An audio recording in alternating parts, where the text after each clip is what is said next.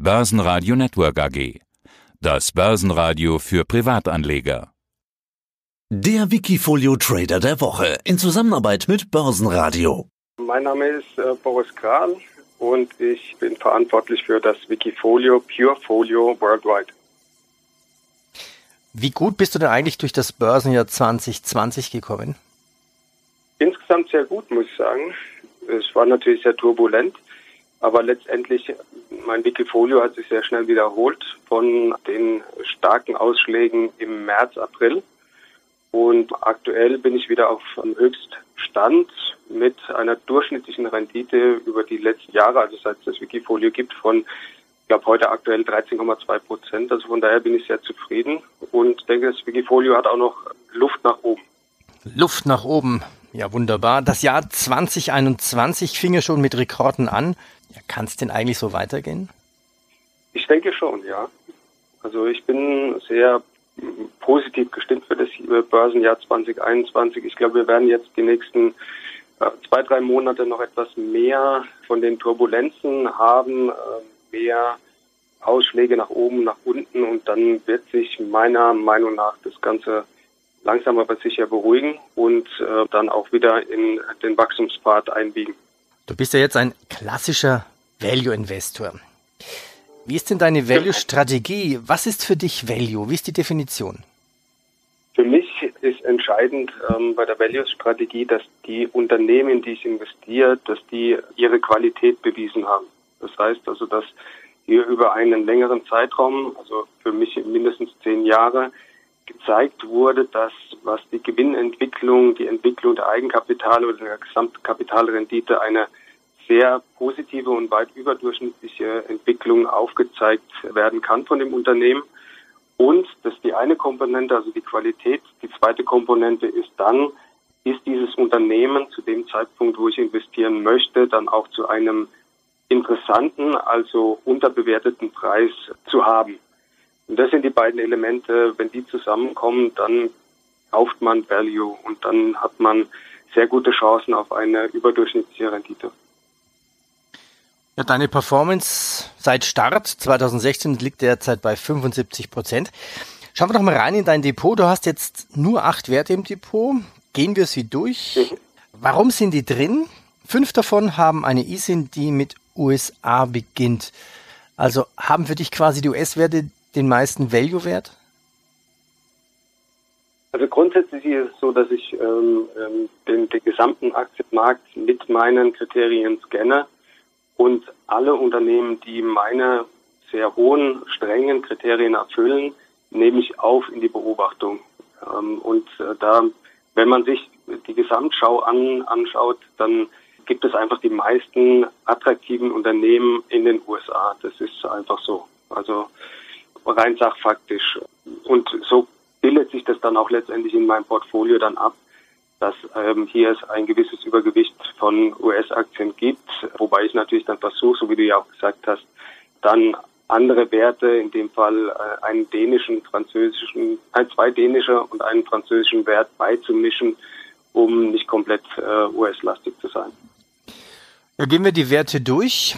Ich nenne den Wert und du sagst einfach kurz, warum du dich dafür entschieden hast. Es gibt ja so viele Aktien, aber warum hast du dich jetzt wirklich aus Values-Gesichtspunkten dafür entschieden? Einer deiner besten Werte mit plus 330 Prozent ist Apple. Warum?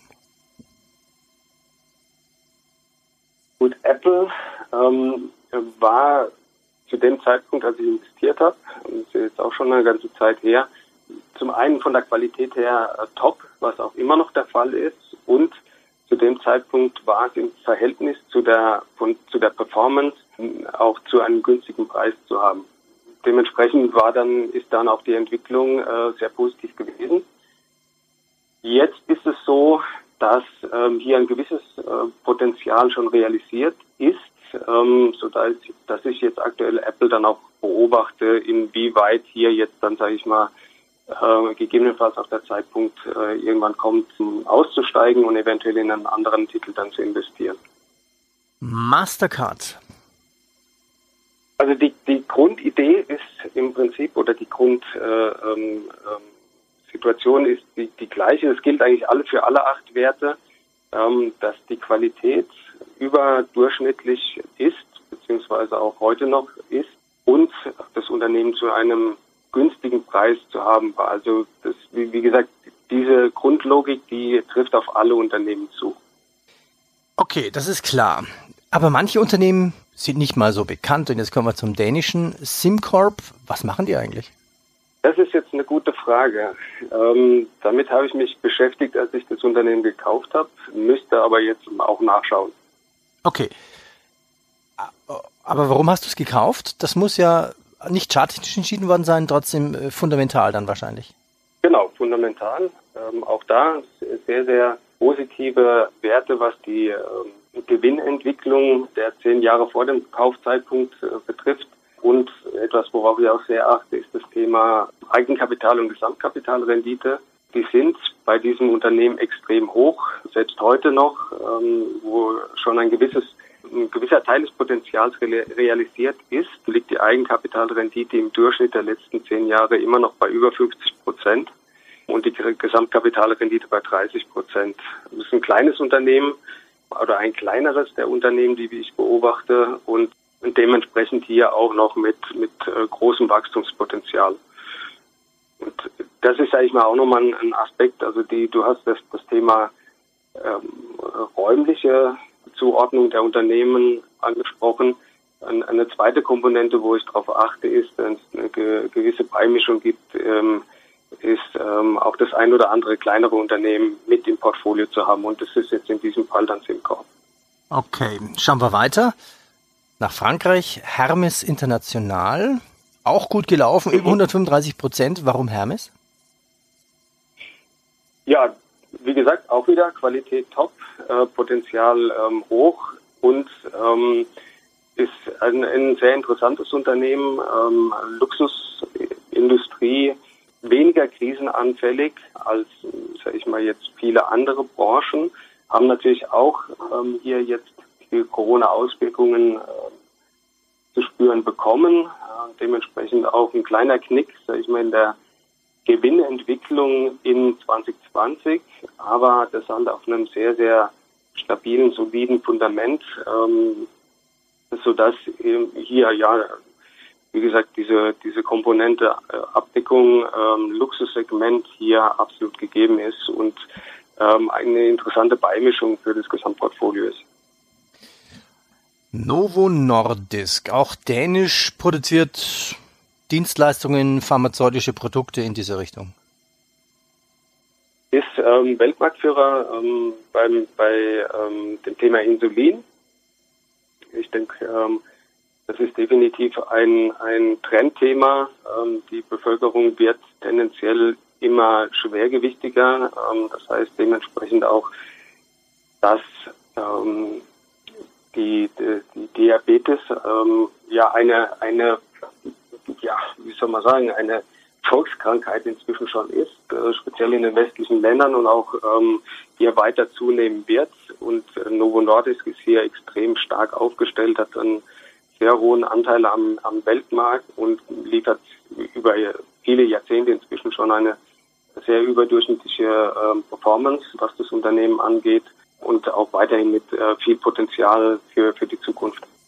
Nächste Aktie, Ross Dress for Less ist der Slogan Ross Stores aus den USA. Genau. Wir hatten, äh, Hermes hatten, wir ja schon drüber gesprochen, sage ich mal, das, das Segment Luxus, wirklich der höchster Luxus ab. Ross Store ist im Prinzip ähm, das andere Ende der Skala. Also wirklich Basisbedürfnisse, die hier abgedeckt werden. T-Shirts, Socken, Unterwäsche, Dinge, die äh, immer gebraucht werden, egal ob wir Corona haben, ob es eine Krise gibt. Und hier ist Ross Stores in, in den USA einfach eine Marke, die, die jeder kennt. Und wenn man günstige Jeans, Socken, T-Shirts oder sonstiges haben möchte, dann geht man zu Ross Stores, weil dort kann man Dress for Less haben. Booking Holdings, ja, betreibt eine ganze Reihe von Reiseportalen. Momentan ein leichtes genau. Minus, aber es ist davon auszugehen, dass es eine der großen Corona-Gewinner sein wird. Warum? Weil viele andere Reiseunternehmen wahrscheinlich durch Corona aufgeben werden, aber nicht Booking. Genau. Also das ist auch genau meine Hypothese. Booking.com ist eine extrem dominante Marke, ein extrem dominantes Unternehmen in dem gesamten Reisemarkt. Ähm, äh, und das, das ähm, Attraktive an Booking Holding ist, dass die Verschuldung extrem niedrig ist. Ähm, das heißt, wenn man das jetzt vergleicht mit anderen Unternehmen in der Reisebranche wie TUI, Lufthansa oder andere Unternehmen, die sehr viel in, in Assets auch investieren müssen, Flugzeuge, Hotels etc. Dagegen ist Booking.com extrem äh, low assets und dementsprechend hat es eine sehr, sehr geringe Verschuldung, was extrem wichtig ist in der aktuellen Situation mit einer Krisensituation. Und dementsprechend wird Booking.com äh, meines Erachtens aus dieser gesamten Corona-Situation hervorgehen als einer der Gewinner, weil sie eine starke Marktposition haben und die Möglichkeit haben, die Situation auch zu nutzen für eine weitere Expansion oder Übernahme von anderen äh, Unternehmen in diesem Reiseumfeld. So, jetzt haben wir sie bald alle durch in deinem Depot, in deinem Wikifolio. Ultra Beauty. Ich musste sagen, kannte ich nicht, ich musste nachschauen. In den USA mhm. ist eine Kette von Beauty Stores, würde ich das so definieren, und hat gewisse Kosmetik- und Hautpflegemarken, wahrscheinlich auch für meine Haut, für Herren und für Damen. Nagelprodukte, Bade, Körperpflegeprodukte. Warum ist das ein Value-Wert? Also auch hier sehr, sehr positive Entwicklung ähm, in den letzten zehn Jahren. Allein die Gewinnentwicklung und da ist jetzt das aktuelle Jahr schon mit eingerechnet, ähm, wo Ultra Beauty doch ähm, sehr stark die Corona-Krise zu spüren bekommen hat. Ähm, selbst wenn man dieses Jahr mit einrechnet, dann ist die durchschnittliche Gewinnsteigerung in den letzten zehn Jahren immer noch bei fast 17 Prozent pro Jahr. Und äh, das spiegelt sich dann auch entsprechend wieder in dem äh, in den Aspekten Eigenkapitalrendite bei 27 Prozent im Durchschnitt der letzten zehn Jahre und Gesamtkapitalrendite von 15 Prozent. Ähm, das heißt, ähm, äh, extrem positive Entwicklung, niedrige Verschuldung auch äh, und damit ja sehr, sehr attraktive Rahmenbedingungen für einen Value Investor. Das heißt also eine sehr positive Entwicklung über die letzten zehn Jahre, niedrige Verschuldung und auf Basis, sage ich mal, der Entwicklung der letzten zehn Jahre auch eine ja äh, sehr attraktives Potenzial für die Zukunft. Also du bist wirklich ein Value Investor, glaubst an deine Idee. Wenn ich jetzt deine letzten Trades anschaue, so viel ist nicht passiert, ist schon ein bisschen her. Was muss denn passieren, damit du mal einen Wert verkaufst oder damit du mhm. vielleicht eine bessere Idee eintauscht? Du bist jetzt zu 100 Prozent investiert. Wenn du Liquidität brauchst, musst du erstmal Gewinne mitnehmen. Das ist korrekt. Also ich trade relativ selten und jetzt äh, speziell in diesem Jahr ist es natürlich eine sehr, sehr spannende Situation, weil aufgrund der Corona-Krise natürlich jetzt auch, wenn man so will, die Krise fungiert wie ein, ein Filter oder ein Test für, für die Value-Strategie. Und ähm, dementsprechend werde ich jetzt auch, wenn die, die Geschäftsjahre abgeschlossen sind, ähm, hier auch nochmal sehr kritisch über das Portfolio drüber gehen und dann Entscheidungen treffen, ob ich den ein oder anderen Artikel, Titel verkaufen werde um einen anderen entsprechend dann aufnehmen zu können. Gibt es schon einen Kandidaten oder mehrere Aktien, die du genau anschaust? Du meinst, um in Zukunft rein zu investieren? Ja, oder? Äh, hast du eine Art Checklist, wo du sagst, okay, wenn irgendeiner nicht so gut performt, hm, dann ersetze ich den mit dem und dem und dem Wert. Also ich habe immer eine Shortlist, ja. Das, wobei es so ist, dass ich jetzt nicht sage, ähm, heute also ich gehe jetzt davon aus, dass ich so im, im Februar, März meine Position auf den Prüfstand stellen werde. Und dann werde ich mir, sage ich mal, meine Shortlist zu der Zeit, weil die Dinge verändern sich, ähm, die Kurse können steigen oder fallen, Währungen können entsprechend sich äh, verändern, sodass äh, die, die Momentaufnahme von heute, sage ich mal, letztendlich mir jetzt noch kein äh, äh, klares Bild gibt für den Zeitpunkt, wo ich dann sage, okay, jetzt werde ich einen Titel verkaufen und einen anderen kaufen. Ähm, also von daher äh, gibt es äh, den einen oder anderen Kandidaten, ich mal, den ich im Blick habe. Äh, so ein Beispiel wäre äh, Monster Beverages. Das, denke ich mal, kennt man äh, von den, den Power Drinks. Das ist etwas, was ich so im Auge habe. Ähm, oder auch äh, O'Reilly Automotive. Das ist ein eine Werkstattkette und ähm, auch sehr starke Massaggeschäfte in, in, in den USA. Also das sind so Titel, die ich auf dem Radar habe und die dann auch sicherlich relevant werden, wenn es darum geht, äh, gegebenenfalls die eine oder andere Position in meinem Wikifolio zu ersetzen. Vielen Dank. Der Name deines Wikifolios Pure Folio Worldwide.